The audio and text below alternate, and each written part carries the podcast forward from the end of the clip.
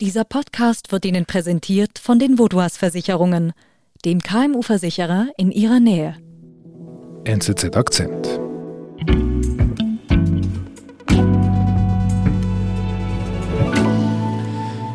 Ich begrüße bei uns im Studio Andreas Rüsch. Schön, dich wieder bei uns zu haben. Danke. Hallo David. Wir sprechen heute über eine, eine Gruppe, die Gruppe Wagner. Und die waren ja schon mal bei uns Thema im Akzent. Da fielen solche Stichworte wie die Gruppe Wagner sei Putins Schattenarmee, eine Söldnertruppe. Und bevor wir darauf eingehen, auffällig ist natürlich auch der Name. Eine russische Söldnertruppe, die Wagner heißt. Das ist tatsächlich seltsam. Und gemeint ist tatsächlich der deutsche Komponist Richard Wagner. Mhm. Das erklärt sich so, der Gründer der Organisation, der ist offenbar ein großer Fan von Richard Wagner. Und er hat Wagner als seinen Kampfnamen gewählt. Und von diesem Kampfnamen ist dann der Name der ganzen Organisation geworden. Das heißt, der Gründer, das war, wenn du sagst Kampfname, das war mal ein Soldat oder was war er? Das war ursprünglich ein Offizier der russischen Spezialtruppen und er hat sich dann gewissermaßen selbstständig gemacht, wenn man das so sagen kann, hat diese Gruppe gegründet, ungefähr 2013, 2014 mhm.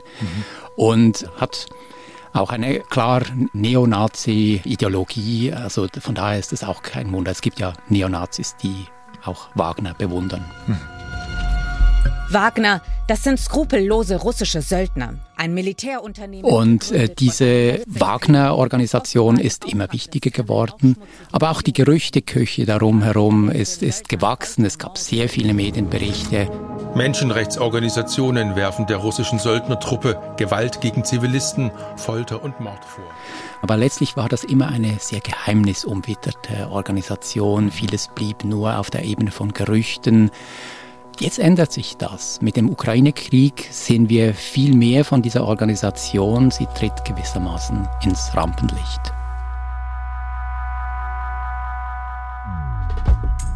Handfeste Informationen zur berüchtigten Gruppe Wagner gab es bisher wenig. Alles war sehr nebulös. Jetzt im Krieg wird die Gruppe greifbar. Und so erzaubert sich ihr Mythos, sagt Andreas Rüsch.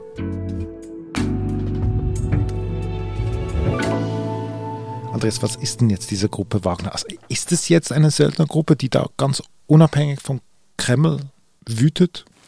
Nein, der Begriff Söldnertruppe ist irreführend. Das würde heißen, dass sie ähm, selbstständig entscheiden, wo sie operieren.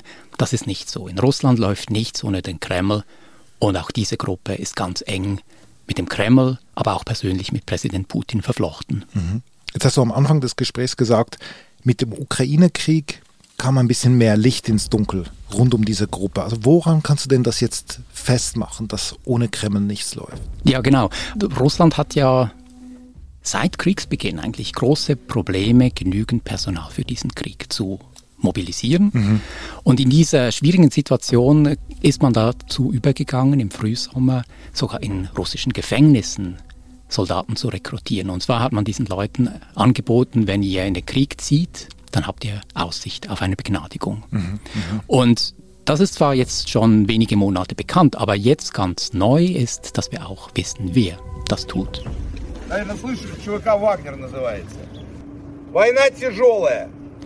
Das ist Jewgeni Prigozhin, der Chef von Wagner. Er hat allerdings diese Rolle immer dementiert und mit diesem Video sieht man es das erste Mal ganz klar. Er tritt hier als der Führer dieser Organisation auf. Er sagt das ganz offen, dass er sie vertritt. Und er tritt auch in einer Weise auf, die klar macht, hier ist so eine Art General, ein, ein Machertyp, der mhm. durchgibt, welche Regeln hier gelten. Das ist in einer Strafkolonie, rund 500 Kilometer östlich von Moskau, also weit draußen in der Provinz. Das sind Leute, die zum Teil zu mehr als zehn Jahren Haft verurteilt worden sind, also Mörder, Vergewaltiger, Drogenhändler. Und in diesem Kreis versucht Prigozhin jetzt Rekruten für den Krieg zu finden. Und was sagt er? Er geht eigentlich direkt zur Sache. Er macht klar, also der Krieg ist eine furchtbare Sache, da kommen Leute um. Aber wenn ihr es sechs Monate durchhält, dann könnt ihr frei nach Hause gehen, wenn ihr möchtet, weil dann werdet ihr begnadigt. Und wer bei uns bleiben möchte, kann bei uns bleiben, aber ins Gefängnis muss niemand zurück. Das Wort Begnadigung ist hier natürlich entscheidend, weil in Russland kann nur eine Person einen Häftling begnadigen und das ist Präsident Putin. Also Prigozhin tritt hier nicht als Vertreter einer privaten Organisation auf, sondern offensichtlich im Auftrag des Kremls. Okay, also begnadigen kann er nicht ohne das Okay, ohne den Segen des Kremls. Aber es könnte ja immer noch sein, dass Prigozhin das ja für seine eigene Firma macht. Mit dem Segen von Putin. Aber dass es immer noch seiner Söldnerfirma nützt. Seine Firma ist formal privat, das stimmt. Aber es fällt auf, dass es eigentlich nur einen Auftraggeber gibt und das ist der russische Staat. Denn immer dort, wo der Kreml geopolitische Interessen durchsetzen möchte und aber auch eine gewisse Distanz dazu halten möchte. Immer dort finden wir Vertreter von Wagner. Mhm. Das hat angefangen äh, schon 2014 in der, in der Ukraine. Damals hat ja Russland noch bestritten, überhaupt dort präsent zu sein. Später in Syrien, da spielten Wagner-Kämpfer eine Rolle bei der Eroberung der Wüstenstadt Palmyra. Mhm. Wir sehen dann aber auch Bilder aus Libyen beispielsweise, Wagner Scharfschützen, die sich dort in den Bürgerkrieg äh, einmischen. Oder in äh, weiteren afrikanischen Staaten, in der Zentralafrikanischen Republik oder im Sudan, wo sie so eine seltsame Vermischung zwischen Sicherheitsaufgaben haben, aber auch im Geschäft mit Diamanten und anderen Bodenschätzen mitmischen. Mhm, okay, also überall dort, wo man weiß, dass Russland starke geopolitische Interessen hatte, dort tauchen sie auf, nirgendwo anders. Genau, und ein Söldnerunternehmen typischerweise würde ja die Dienste allen möglichen Leuten anbieten, Staaten oder Organisationen. Wagner macht das nur für Moskau. Mhm, aber es geht immer noch darum, dass eben Moskau offiziell das nicht zugeben möchte. Also sie versuchen da eine Art Schein zu wahren. Ja, Wagner ist eine Art Frontorganisation, wie man das ja auch von Geheimdiensten kennt. Die treten dort auf, wo Putin gewissermaßen seine Fingerabdrücke nicht hinterlassen möchte. Mhm. Das ist dann sehr einfach zu sagen, mit ihnen haben wir nichts zu tun. Das ist eine unabhängige Organisation und wenn die irgendwelche militärischen Aktionen machen, das äh, hat mit uns nichts zu tun. Mhm. Trotzdem ändert sich das jetzt mit dem Ukraine-Krieg. Es zeigt sich dort nämlich, dass die Wagner-Kämpfer offen als Teil der russischen Offensive in Aktion treten. Also sie sind quasi integriert in diese russische Armee. Mhm. Sie haben ihren eigenen Frontabschnitt, wo sie kämpfen und so weiter. Und es gibt immer mehr Bilder auch von, von ihren Aktionen. Also wir erfahren sehr viel mehr, wie Wagner operiert. Also das heißt, man, man kriegt wirklich Informationen über ihre eigenen Aktionen in der Ukraine, genauso wie wir wissen, was die russische, die reguläre russische Armee dort macht. Sie veröffentlichen sogar Bilder von ihren eigenen Operationen. Es gibt Wagner-nahe Telegram-Kanäle beispielsweise mit Videos. Ähm, eines dieser Videos zeigt äh, den Einsatz von Haubitzen, also schweren Artilleriegeschützen, mhm. sogar von Mehrfachraketenwerfern, also wirklich schweres Gerät.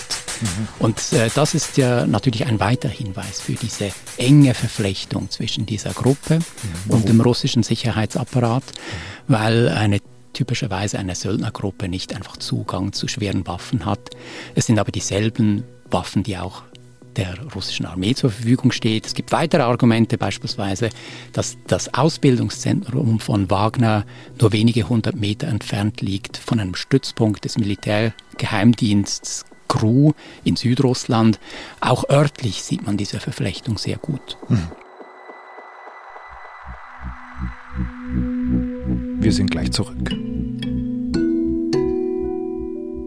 Immer mehr Unternehmen werden Opfer von Virusattacken oder Hackerangriffen. Damit solche Zwischenfälle ihr Unternehmen nicht lahmlegen, sind Sie und Ihre Kunden mit der Cyber- und Datenschutzdeckung der Vaudois gegen diese unsichtbaren Risiken geschützt. Zusätzlich zur Deckung erhalten Sie bei einer Cyberattacke kostenlos und rund um die Uhr Unterstützung von der Vaudois.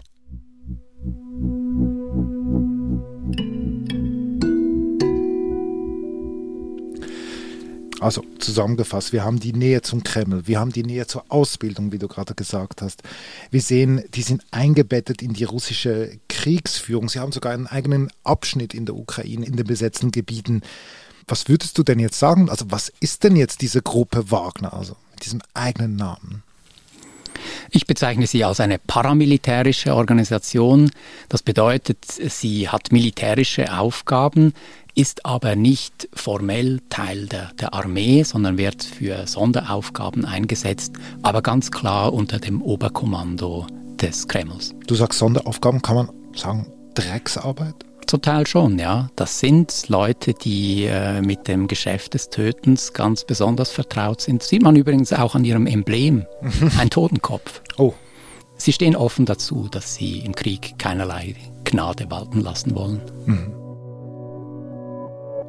Und jetzt müssen sie auch sie aber in die Gefängnisse gehen. Das ist natürlich eigentlich ein, ein klarer Rückschlag für diese Organisation. Die Marke Wagner, wenn man so will, jetzt gesprochen kommerziell, die bestand jahrelang darin, dass das gut ausgebildete, erfahrene Berufssoldaten sind, die zwar nicht mehr in der Armee, aber in dieser neuen Struktur tätig sind. Und jetzt ist plötzlich diese Organisation auch gezwungen, bei ziemlich unerfahrenen Leuten zu rekrutieren, eben in diesen Gefängnissen. Und man kann sich vorstellen, dass da Leute kommen, die nicht nur haben sie kaum eine militärische Ausbildung, sie haben auch eine ganz andere Motivation, die wollen mhm. nur loskommen. Disziplinprobleme sind absehbar. Das schwächt insgesamt natürlich diese Organisation Wagner. Kann man sagen, diese Verwässerung der Gruppe Wagner steht eigentlich auch für das schlechte Bild, das uns die russische Armee derzeit eigentlich zeigt in den letzten Wochen in diesem Krieg? Absolut, ja. Es ist ein Ausdruck davon, wie schwierig die Lage für Russland ist, genügend Personal, genügend gutes, ausgebildetes Personal zu finden für diesen Krieg, der eben letztlich nicht populär ist in Russland, trotz aller Propaganda. Und man sieht es auch daran, dass trotz diesen fast verzweifelten Bemühungen der Rekrutierung das nicht gereicht hat und Präsident Putin jetzt diesen September beschlossen hat, eine Teilmobilmachung durchzuführen in Russland und dann 300.000 Reservisten aufbieten möchte. Was heißt denn das genau, eine Teilmobilmachung? Das bedeutet, dass Leute, also Männer, junge Männer aufgeboten werden, die früher einmal ihren Militärdienst geleistet haben, dann in die Reserve gewechselt haben und in diesem Pool von möglichen Soldaten jetzt abgerufen werden. 300.000, das sind längst nicht alle, das wird eine gewisse Auswahl sein. Aber das Neue ist, und das hat Putin immer gefürchtet, das sind jetzt Leute, die nicht mehr gefragt werden, ob sie möchten, mhm. sondern die werden gezwungen, in den Krieg zu ziehen. Mhm. Und diesen Schritt hat er gescheut und dass er ihn jetzt macht, zeigt, wie schwierig die Lage im Krieg ist. Was ist denn das? Wovor hat er denn Angst? Putin hat davor Angst, dass diese apathische Bevölkerung seines Landes, also die meisten Russen wollen ja nichts mit Politik zu tun haben und schauen da gar nicht mehr hin, dass diese Stimmung sich ändert. Je mehr Russen direkten Kontakt haben mit Leuten, die in den Krieg ziehen mussten, gegen ihren Willen, Söhne, die eingezogen werden und dann vielleicht auch Schreckliches äh, über den Alltag erzählen, verletzt zurückkommen oder gar nicht mehr zurückkommen. Und da ist die Angst offensichtlich groß im Kreml, dass es auf dieser Basis zu gern beginnt mhm. und dass dies ein Problem für den Kreml wird.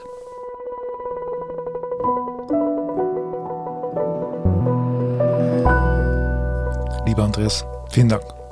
Danke dir, David. Das war unser Akzent. Produzent dieser Folge ist Sebastian Panholzer. Ich bin David Vogel. Bis bald.